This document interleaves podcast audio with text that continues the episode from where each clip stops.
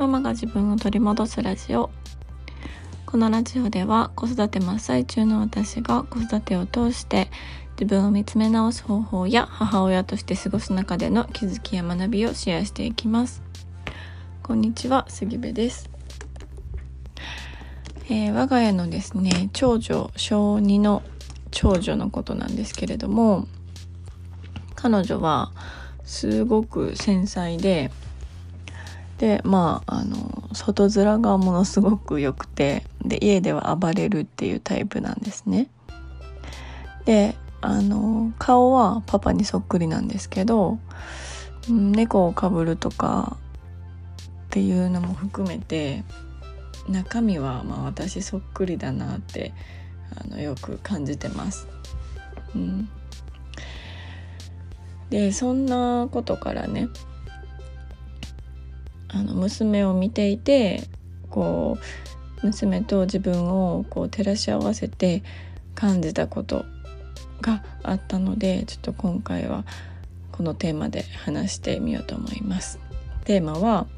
えー、周りからの評価と本当の私のギャップっていうテーマです。えー、私はねあのずっとこれは漠然と思っていたことなんですけれどもその周りが思う私のイメージと本当の私って全然違うんですよ。うん、これはずっとなんでかなって思っててあのうちの親も「あんたって周りからはめちゃくちゃ評価高いよな」みたいな感じですごいいい子って言われるんやけどみたいなでもほんまはちゃうよなって言ってくるんですね。うん、でこれはずっと小さい頃からそうで、うん、あの分かっていたことなんですけど最近ねあのおでんちゃんっていうお友達のあのおすすめのラジオ防具のラジオなんですけどそのおすすめのエピソードを紹介してもらってであのまたそれの URL も貼っておこうと思うんですけど西加奈子さんが話されている回なんですね。うん、であの西西加奈子さんがリスナーの相談をこう解決するみたいなエピソードでそのね相談事の内容っていうのがうわめちゃくちゃ私やって思ったんですよ。うん、なんか物事をそつなくこなせるっていう方でうん、でまあまあそれなりに何でもできるから周りからの評価は、うん、高いというかまあ何でもできるよねそつなくこなせるよねっていう評価、うん、もらっていると。でも実際はそんなことないっていうふうに自分で思っていたり、まあ、そうやって言われることに対してこうあまりこういい気持ちでないっていうようなあの冒頭の始まりなんですね。うん、でうわこれ私やと思って聞いていたらその西加奈子さんがその周りからの評価と本当の自分のそのギャップっていうところが結構苦しいんじゃないですかねってあのおっしゃってたんですよ。うん、で私それでうわそれやって思ったんですね。うん、であのそれが辛い原因だって分かったんですけどただよくよく考えてみれば周りが思う私のイメージが本当の私と全然違うってことはイコール私がねありのままの自分でこう普段いられてないっていうことにつながるなって思ったんですよ。うん、いつもいつも自分を偽っているから周りからの評価とか周りからの私のイメージっていうのは本当の自分とはかけ離れているものになってるってことなんですよね。うん、であの自分で自分をこう偽ろうと思って偽ってるわけじゃないんですけどまあちょっと HSP 気味っていうのもあるのかどうなのかこう他人の気持ちがねめちゃくちゃ分かってしまうんですよね私は。うん、だからこうよりその他人の目をこう気にするというか、うん、どうしてもその他人の思いとかっていうのを排除できなかったりとかそこを汲み取りすぎるあまりこうあの合わせてしまったりとか、うん、っていうのが、まあ、自然とねちっちゃい頃からそうやって生きてきたのかなって今になって思ってます。である程度誰とでもこう付き合ったりできますしこうそれこそそつなく振る舞えるんですよ。うん、で自分の中でも、まあ、ある程度はできるって思ってるからこそ何て言うんですかねありのままの自分でいないことに慣れてしまって、まあ、それが標準機能みたいな、うん、感じになってるんですよね。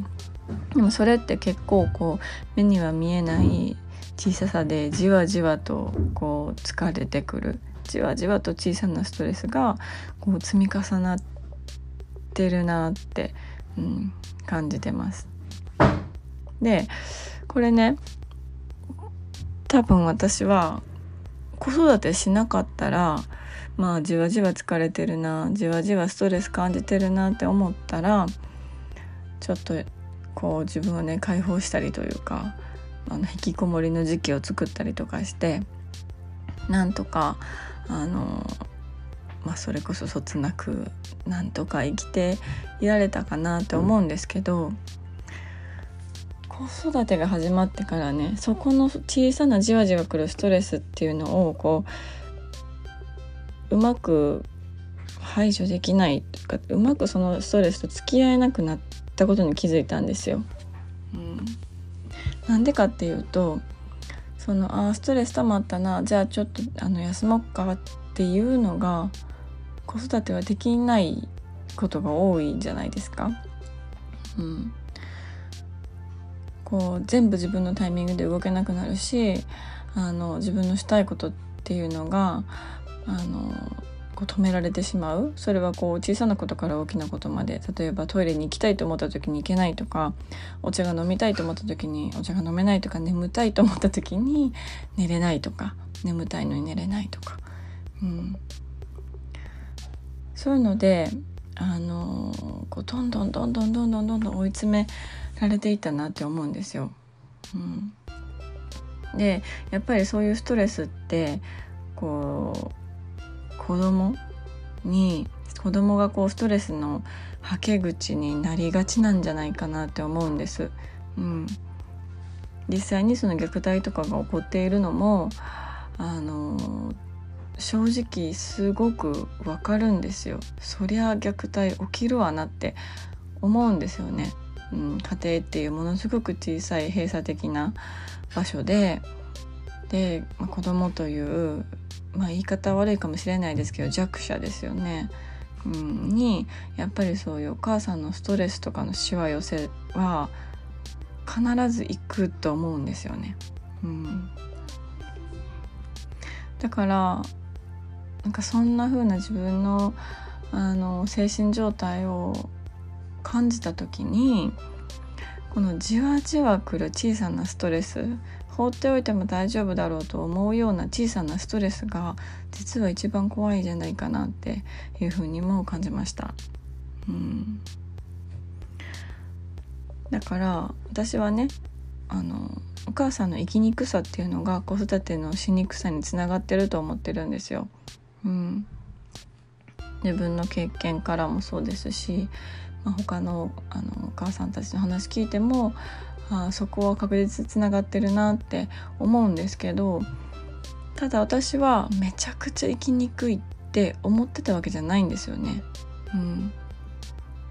それなりにそつなく振る舞えていたし誰とでもあの気軽に付き合えていたし、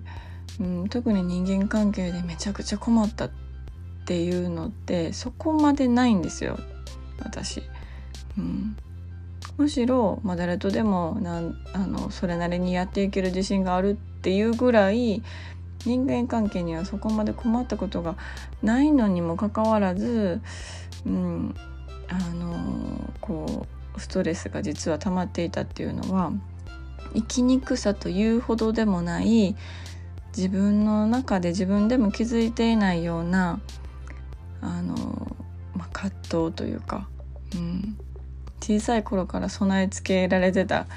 あの機能だからこそ気づけなかったことこう潜在的にストレスを感じてたことっていうのが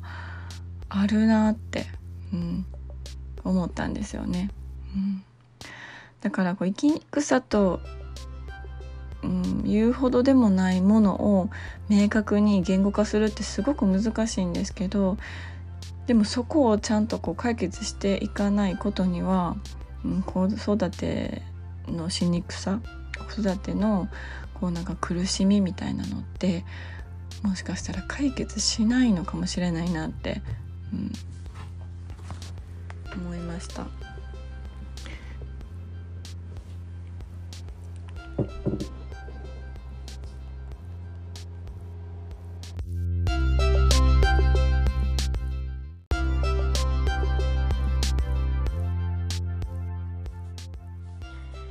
はいまた途切れてしまいました息子が大声で「スイッチ持っていっていい?」ってあの叫んできたので一旦消しましたえっとねこのあの私のモヤモヤみたいなあの言葉にならない生きにくさみたいな自分の気づいていない生きにくさみたいなことを考えているとあのもう一つあの棚からぼたもち形式で気づいたことがあったのでちょっとそれもシェアしようかなと思います。このねあの外では自分をまあ偽ってというかありのままの自分でいられてないっていうところがあの長女とねそっくりだなって思ったんですよ。うん、そう長女の性質と私の性質ってすごく似てるなと思って、まあ、それは前から分かってはいたんですけど似てるからこそ私自身が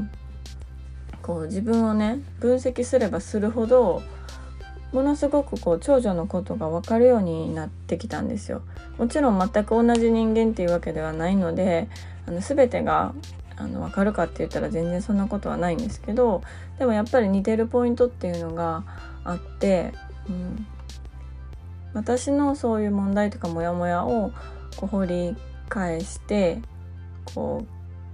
う言語化して明確にして自分の中でこう分かっていくと娘のこう娘はもっとねまだ小児なのでそんな自分がモヤモヤしてるかどうかっていうことすら気づけてないんですけどただやっぱりストレスが溜まるとこう家でめちゃくちゃ暴れたりとかするのであそういう時はなんか外で頑張りすぎたのかなとか、うん、まああのありのままの自分でねを出せないっていう性格だから、うん、だからちょっとしたことでも疲れるんやろうなとか、うん、すごくこう娘のことを理解できるようになってきたなっていうのを感じてるんですよ。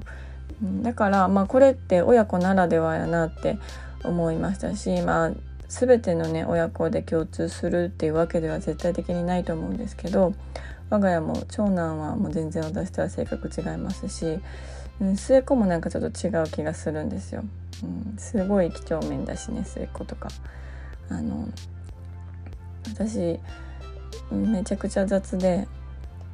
あのタオルとか洗濯物のねタオルとかなんか畳まずにあのタオル入れるところにポイポイポイみたいな感じで入れてたらそれをめちゃくちゃ怒られて1枚ずつあの畳み直されたりするんですよね。もう小銃とかって感じなんですけど。だから全然ちゃうなって思う、うん、人もいると思うんですけどまあ我が家はの長女に関しては私とすごく似てるので私がこう自己分析をして自分で生きやすくなるうん、考え方とかっていうのを知ればそれをこう娘にもねこうシェアしてあげることができたりとかこう娘があの生きやすくなるヒントとかをね与えられるんじゃないかなって思って、うん、それはそれであの想像もしてなかった棚ぼたパターンだなって、うん、思いました。はいえー、今回も途切れてしまって本当に申し訳ないです。最後まで聞いていただきましてありがとうございます、えー、5月の末にですね無料の、えー、イベントを企画しております。え LINE の公式アカウントに登録していただきましたらそちらから、え申し込みフォームを送らせていただきますのでぜひぜひご登録をお願いいたします、えその他にも、えイベントにね参加されない方もご意見ご感想あなたのエピソードやご相談など何でも構いませんので LINE から送っていただければ嬉しいです、えー、URL は概要欄に貼っておきます。あとですね先ほどお話の中にあったあのおすすめのポッドキャストとそれを教えてくれたあのおでんちゃんのあのノートがあるんですけど私それがすごく好きで寝る前にいつも読んでるんですね。でそのちょっとおすすめのノートも一緒に貼っておこうと思います。是非是非チェックしてみてください。では今日も素敵な一日になることを願っております。